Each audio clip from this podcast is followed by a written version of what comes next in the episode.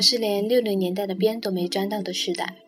然而幸或不幸，毕生听的最多、用情最深的音乐，几乎都是六零年代生产的。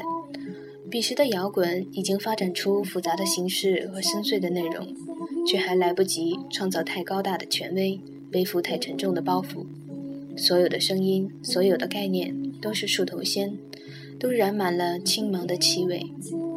那是任何艺术都只能惊艳一次的第一个辉煌。而伍德斯托克有意无意替那个时代做了总结。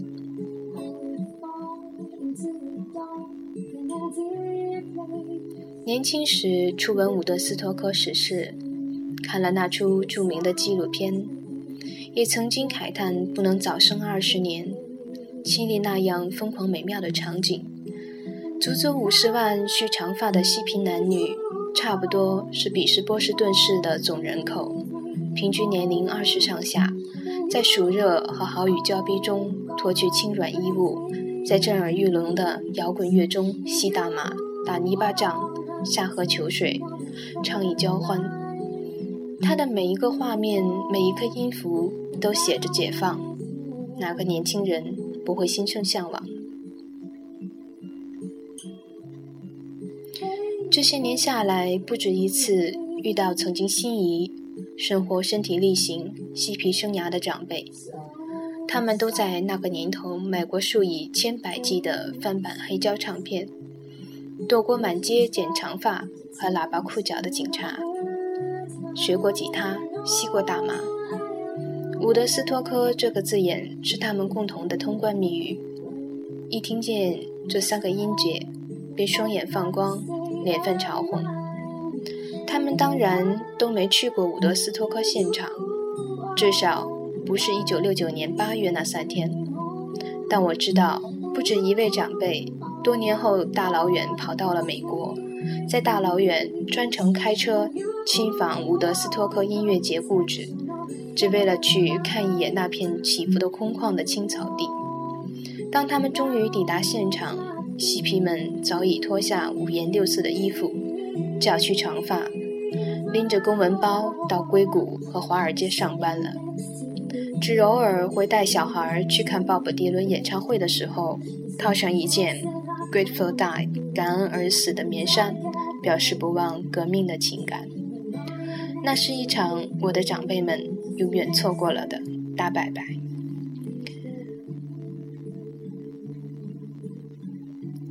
伍德斯托克音乐节固然是摇滚乐与彼时青年文化的力量臻于极致的大展现，同时却也替那个时代敲响了第一季下课钟。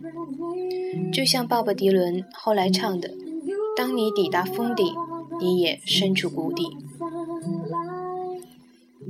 伍德斯托克落幕后，青年世代洋洋自得，满心以为爱与和平与摇滚乐终将推翻大人世界，让地球变得更美好。这样的美景只维持了短短四个月。一九六九年冬。滚石乐队发起的奥特曼免费演唱会在混乱中落幕。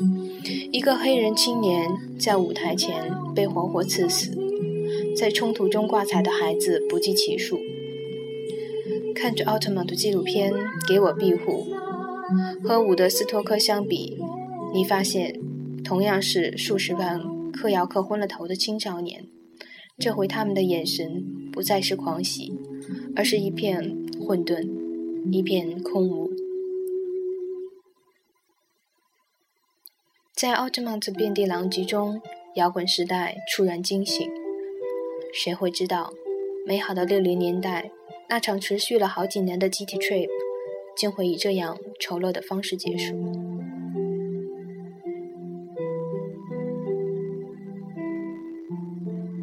用更世故、更后见之明的眼睛。回头观看上个世纪六零年代的神话，对照这些青年长大之后纷纷成为八零年代雅皮的惨剧，你我实在很难心无芥蒂地复述彼时的口号：做爱不作战，别相信三十岁以上的人，你只要爱。然而，这也是那群青年比我们幸运的所在。有那么一段日子，千千万万青年人真的相信摇滚可以改变这个世界。衰败还没有开始。三 G、Jimmy Hendrix、Janis Joplin、Jimmy Morrison 都还醒着。披头士还没有解散。大麻和 LSD 还没有被海洛因与葛科碱全面取代。他们看到的是一个持续上扬、没有止境的曲线。摇滚越来越美丽，越来越张狂。一张张黑胶唱片就是革命的通行证。回首伍德斯托克，至少在那三天，他们是幸福的。他们见证了这门艺术的第一个烂熟期，见证了几十万年轻人有能力在没有大人世界横加干涉的状态下自己搞定一切，见证了那许多年轻、美丽、才气逼人的乐手，在洋溢着父辈的不祥的七零年代照顶而来之前，做出来最最纯粹的、不断向上飞升的音乐。他们并不知道花开极盛的瞬间。也只是凋落的起点。还好，他们并不知道。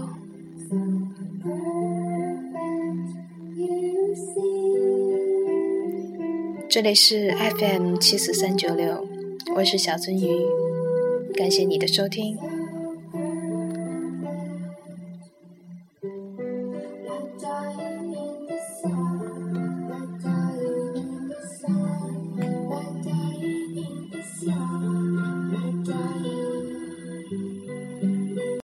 本期节目播放完毕，支持本电台，请在荔枝 FM 订阅收听。